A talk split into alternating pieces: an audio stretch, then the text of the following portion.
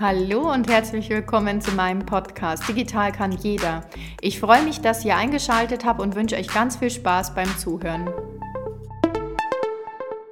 Hallo zusammen, ich freue mich, dass ihr heute wieder eingeschaltet habt. Heute zum Thema Cookies weil man das Ganze natürlich nicht auf zwei Sekunden erklären kann, was Cookies sind, welche Vorteile Cookies mit sich bringen, warum sie vielleicht auch in Kritik geraten sind, möchte ich heute euch in dieser Folge erklären, ähm, welche Arten von Cookies es gibt für was sie eingesetzt werden, was unbedingt erforderliche Cookies sind und was überhaupt an sich Cookies sind, welche Funktionen stecken dahinter. Fangen wir doch gleich auch mit diesen Funktionen an. Also Cookies sind sogenannte Snippets, man nennt sowas auch kleine Textdateien, ähm, die von einer besuchten Webseite, die du jetzt zum Beispiel besucht hast, Informationen an deinen Browser übersendet. Also in erster Linie geht es ja wirklich darum, ähm, dass äh, sozusagen der Webbrowser, ein Browser könnte jetzt hier Chrome, Internet Explorer ähm, sein, ähm, der hier oder auch Firefox, äh, der hier als Beispiel die Einstellungen abspeichert, die du vorgibst.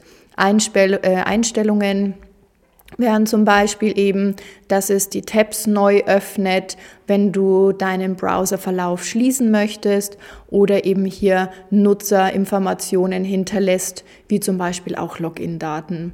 Das einfach mal kurz und knapp zu diesem Bereich, was ist überhaupt eine Funktion eines Cookies. Dann die nächste Thematik ist, ähm, die wir uns natürlich ansehen sollten, wie viele verschiedene Arten von Cookies gibt es. Ähm, wir unterscheiden bei uns im Online-Marketing von sogenannten Session-Cookies. Das ist eine Form, ähm, die tatsächlich die Cookies äh, löscht, sobald ein Nutzer, also ihr, eine Sitzung des Browsers schließt, was ich eben auch gerade schon im Eingangs erklärte. Und dann gibt es die sogenannten unbedingt erforderlichen Cookies. Wenn ihr mittlerweile auf eine Webseite geht, müsst ihr ja diesen sogenannten Consent Banner, also diese Einstellungen klicken. Hier sieht man eben, dass man zustimmt oder ablehnt. Je nachdem, was ihr, welche Informationen ihr preisgeben möchtet, klickt ihr dann auf den jeweiligen Button.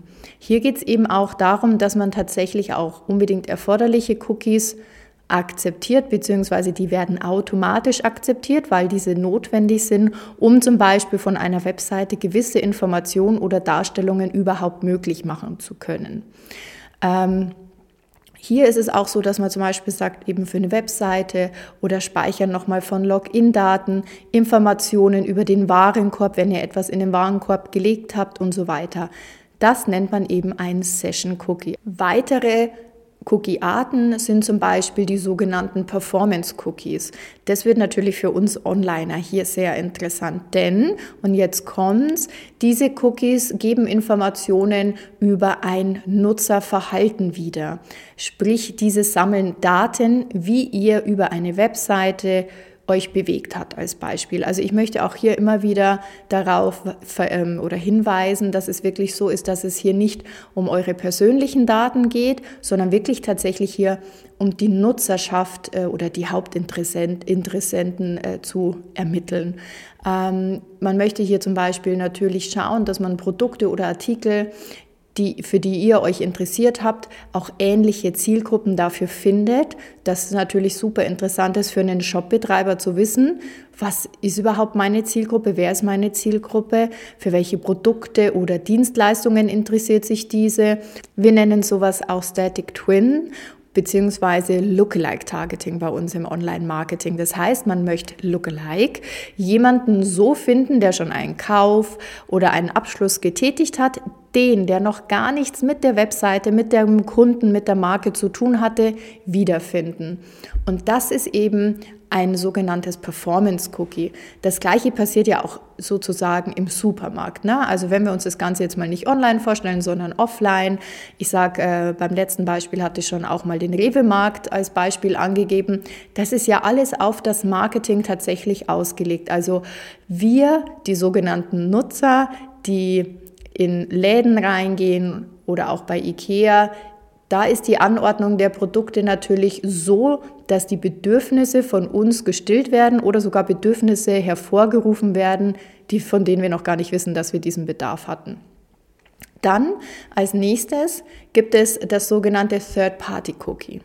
Da ist natürlich eine Regelung jetzt auch in Kraft getreten ähm, über die DSGVO, über die Datenschutzgrundverordnung, wo es darum geht, ähm, dass gerade hier Nutzer und Shopbetreiber oder auch eben sogenannte Vermarkter ähm, hier ein Third-Party-Cookie haben setzen können.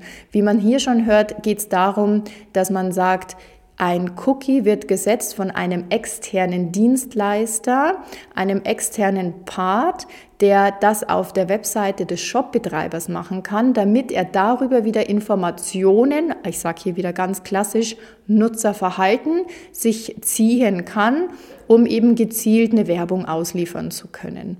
Das ist natürlich interessant, weil erstens einmal ein Vorteil für den Shopbetreiber, er hat selber ja keinen Algorithmus beziehungsweise eine eigene Technologie, um hier Werbung selbst platzieren zu können, sondern nutzt hier einen Drittanbieter, der hier eine Lösung anbietet, Werbung auf verschiedenen Kanälen, auf verschiedenen Webseiten platzieren, also sogenannte Werbebanner, um eben dann hierauf die Nutzerschaft zurück auf die Kundenseite zu bringen, beziehungsweise überhaupt Traffic auf die Seite zu generieren.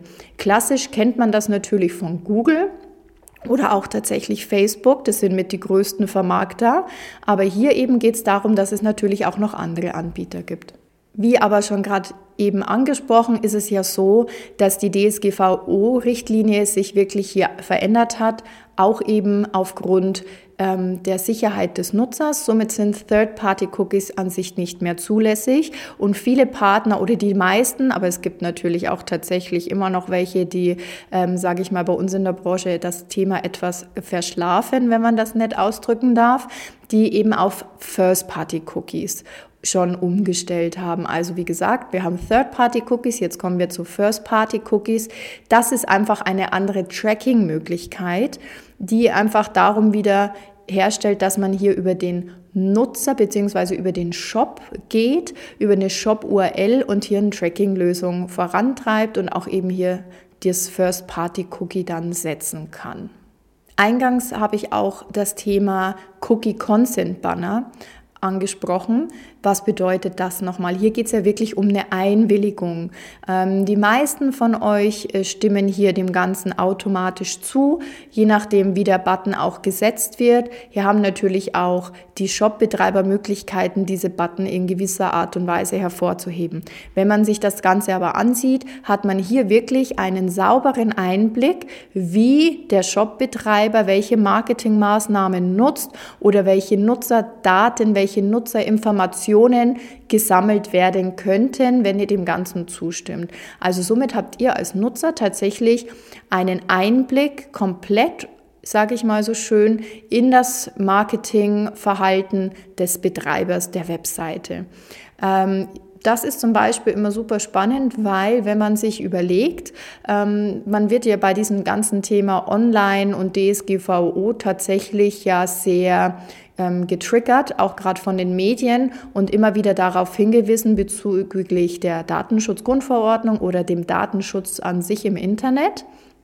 Wenn man aber hier mal als Beispiel geben darf, ähm, wie das Ganze abläuft, wenn ich denn zum Beispiel Payback-Punkte sammle, wie läuft es denn hier ab? Das ist ja auch eine Flut an einer Datensammlung. Und darüber hinaus glaube ich, dass manche von euch sich dann nicht immer wirklich zum Thema Datenschutz Gedanken machen. Man hat eine App, man kann hier auch mit Payback-Punkten Daten sammeln tatsächlich. Also es ist halt immer ein Geben und ein Nehmen, wie man so schön sagt. Hier habe ich einmal das Geben, indem ich mein Kaufverhalten auch wieder weitergebe über meine Payback-Informationen und auf der anderen Seite bekomme ich aber dann gewisse Payback-Punkte oder eben Rabatte. Cookies sind für Marketing notwendig. Bedeutet einfach, es ist doch viel schöner, wenn ich Informationen bzw. Werbung so zubereitet bekomme, dass ich auch mich dafür interessiere. Das ist wie wenn ich mir eine Zeitung, ähm, eine Automobilzeitschrift hole, weil ich mich genau für, diesen, für diese Branche interessiere. Und genauso sollte doch auch die Werbung in dem Sinne sein, dass ich diese Werbung angezeigt bekomme, die für mich auch interessant ist. Andere Möglichkeiten und deswegen ist dieser Cookie Consent Manager wirklich ähm, sehr gut und informativ, weil ich hier nochmal die Möglichkeit habe, kontrolliert Informationen verwalten zu können. Auf der anderen Seite ist es natürlich auch so, dass hier auch die Shopbetreiber gefragt worden sind, sich mit diesem Thema Datenschutz auseinanderzusetzen, damit eben die Daten und Informationen von ihren Kunden auch sicher ist. Natürlich gibt es aber auch ähm, Alternativen zu den Cookies. Ne? Ähm, was bedeutet das denn? Wie Unternehmen Nutzerdaten sammeln und personalisierte Inhalte anbieten können, ohne eben Cookies zu verwenden. Hier gibt es schon die Möglichkeit über Google Cookie-less tatsächlich zu arbeiten. Das ganze Thema auch bei Apple ist es auch so, ähm, dass ja hier Apple auf Apple-Geräten ja gar nicht mehr die Cookies zugelassen werden müssen. Man kann das Ganze auch ausschalten. Also hat man hier natürlich schon mal viel, viel weniger Reichweite als es oft möglich wäre in Bezug auf äh, die damalige Situation. Wie entwickelt sich überhaupt dieses Thema Cookie weiter? Welche Trends kommen in der Zukunft? Auf was muss geachtet werden?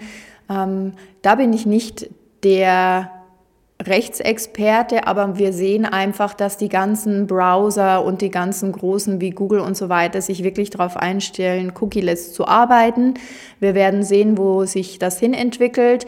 Die Werbung wird weiterhin bestehen. Unsere Online-Branche hat großes Potenzial, weiterhin natürlich hier digital voranzuschreiten. Und was natürlich ganz wichtig ist für vor allem die Händler da draußen, ein Appell an euch, liebe Webseitenbetreiber oder die, die auch eine Webseite erstellen möchtet, bitte, bitte schaut darauf, dass ihr hier in dem Bereich datenschutzkonform eine Webseite erstellt, dass ihr Plugins wirklich auch prüft, bevor ihr die installiert auf zum Beispiel einer WordPress-Seite.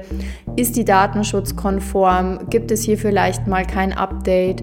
Oder auf was muss ich hier auch achten? Geht zu einem Rechtsanwalt oder lasst euch auch hier beraten, lasst euch eine Datenschutzerklärung sauber erstellen das kostet nicht viel Geld, aber es wird euch viel Geld kosten, wenn ihr abgemahnt werdet, weil natürlich hier die Behörden dahinter sind und auch zu Recht.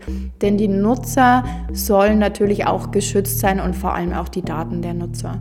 Ich freue mich, dass ihr wieder eingeschaltet habt und ich freue mich, wenn ihr beim nächsten Mal wieder dabei seid. Eure Kaiserin.